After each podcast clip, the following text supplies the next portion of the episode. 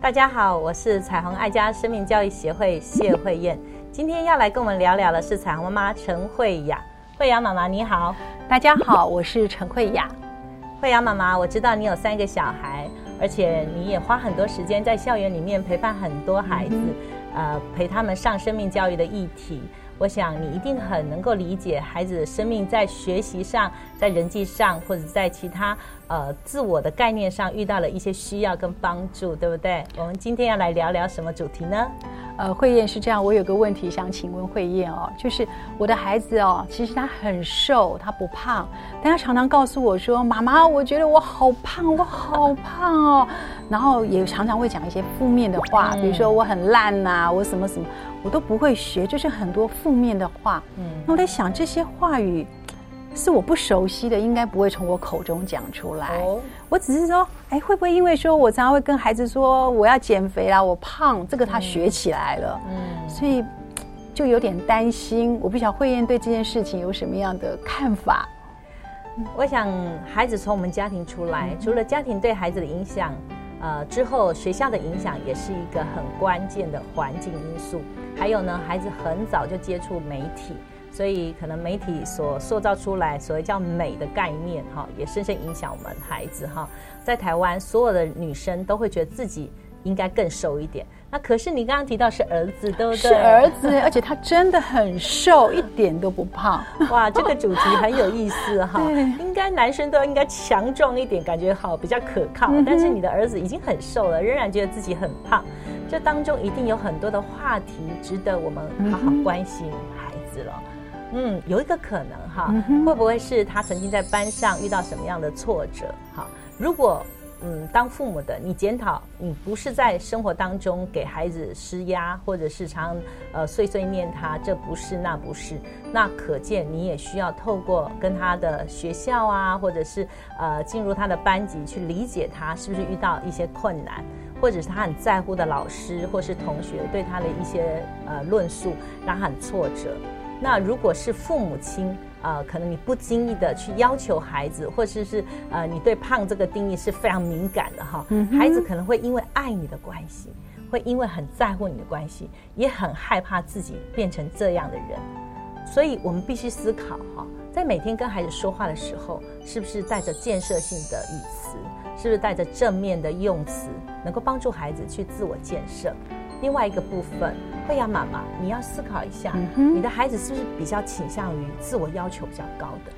哦，慧燕，如果你这样说，可能提醒了我，嗯，因为常常有人说你是不是太完美主义了？嗯，会不会因为有一些不经意的话语或者一些态度？因为我也听过，就原生家庭会对我们影响很大。是，也许你不会希望是用你父母的方式来，呃，跟下一代。互动，但是不经意有可能你也会带出来那样的一个话语或态度。嗯，慧雅妈妈是一个很会自省的好妈妈。我想我们都难免在教育的路上常常在检视是你跟上一代的关系，这是一个很好的检视的机会。因着我们有自己的孩子，我们开始思考我是怎么样被养成的，我是怎么长大的。所以慧雅妈妈，你有一个很敏锐的觉察，就说这个问题不是你孩子的问题。可能是你自己在平常的时候跟孩子互动里面，也在反射的发现，你成长过程中，可能你的父母对你要求很高，所以你对自己的要求也是一个呃很谨慎的，要让自己做到最棒，或是你一个是一个很追求完美的，那可能在不经意，其实你很刻意要呃不伤孩子的自尊，你也是一个很懂得去建立孩子正面思考的，可是，在不经意里面。孩子有一些负向事情的时候，你会觉察到是不是你的问题，对不对？对耶，所以应该怎么样来呃修正，或者是怎么来调整？因为我们不希望说自己身上有的一些，应该说不不不合适的部分，嗯，孩子也会传承到嘛。对，那慧英有什么样的建议呢？我想，我们必须先确定，即便我再怎么努力，我都不可能完美。接纳自己很重要。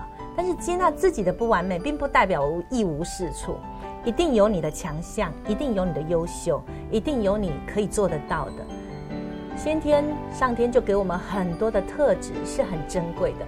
我想要拉起这个自我的概念之后，我们的孩子才更从容，能够接纳自己的不足。比如说，有些孩子他就是思维比较敏锐、比较细致，但是他可能就比较慢，他会比较。因为要深思熟虑，所以他不敢很快做决定。那这样的孩子在团体里面就会常常被排斥，说：“哎呀，你可不可以快一点啦？你可不可以哦？呃，大大胆一点？你不要那么胆小哈。”但对这样的孩子来讲，我们必须要接纳他的特质里面伴随着他的特质所带来有可能要承担的就是会比较慢，他比较怕做错事情，他必须要谨慎一点。所以我觉得我们必须先去肯定孩子有的。孩子就会自然而然在他成长过程中，他的学习的历程会去补足他比较弱的部分，是这样子。OK，所以要常常给他肯定跟鼓励，拉高他已经有的特质。比如说，你的孩子觉得自己很胖，或者觉得自己很烂，那你必须把这个东西先放下，不要针对他胖或瘦这个议题跟他讨论，也不要针对他是不是很烂这个议题，先要跟孩子谈谈他会什么、能什么，而且做得很精彩、很容易有成就感的部分，去建立他。之后呢，再回过头来跟他讨论。所以妈妈觉得你不会那么烂，所以妈妈觉得你并没有因为太胖或太瘦，所以你做不到这件事情。让孩子去发现，原来这个问题已经不是问题了。OK，那这样是一个很好的一个建议。那慧英，你觉得除了这个部分，我可以跟他谈谈、问问以外，还有没有别的方式是可以提高他的自信力或者是自尊的？很棒。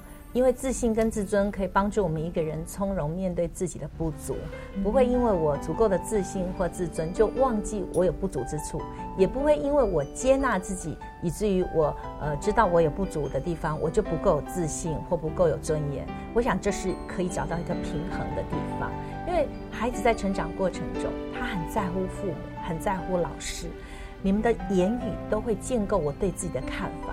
所以，当你这样对我的时候，我就知道我是可以有努力的空间，但是我也是一个有价值的人。价值怎么来？就是你愿意陪我，愿意听我说话。陪伴跟倾听是所有人在童年里面必须有的元素。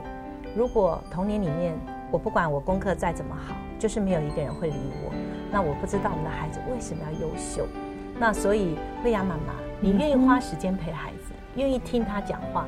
从他的话语里面再去建构你跟他的关系，特别你是一个这么样敏锐的父母，你会去检视你跟你上一代的关系，也来修正你的言辞。因为我想，我们都不会要去责怪父母怎么对我，在那个年代，他可能已经尽他最大的能力帮助我们了。可是今天我们成为父母，我想我们需要用一个更成熟的态度去帮助我们的孩子，去建构他一个更健全的人生，往他前面的路径。他才能够有竞争力，但是如果这件事情是出于我们不经意所建构出来，孩子生命里面比较负向的，甚至是比较苛刻的对自己，那我们就需要修正，特别要敏锐那些言辞，不要再重复出现。但是如果我们多一点在陪伴跟倾听的当中，也能够理解孩子，他是跟我们呐喊，呐喊他说：“嗯，我是不是如你期待的孩子？我是不是不够好？”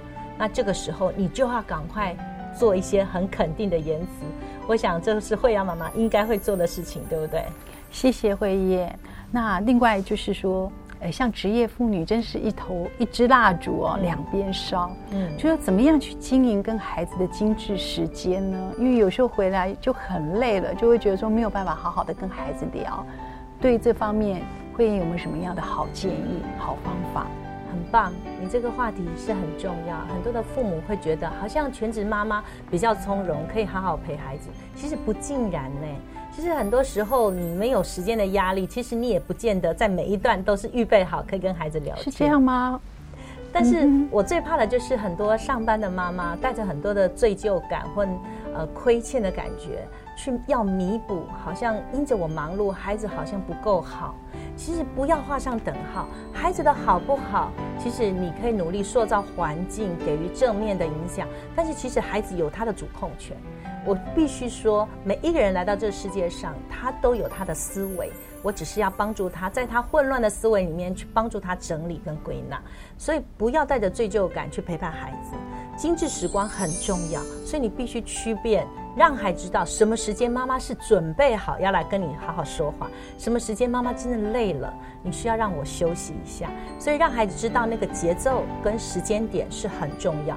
你也不必所有时候让孩子看见你都是已经准备好的，你需要让孩子看到一个很真实的人生，就是你会为了家计，你需要忙碌。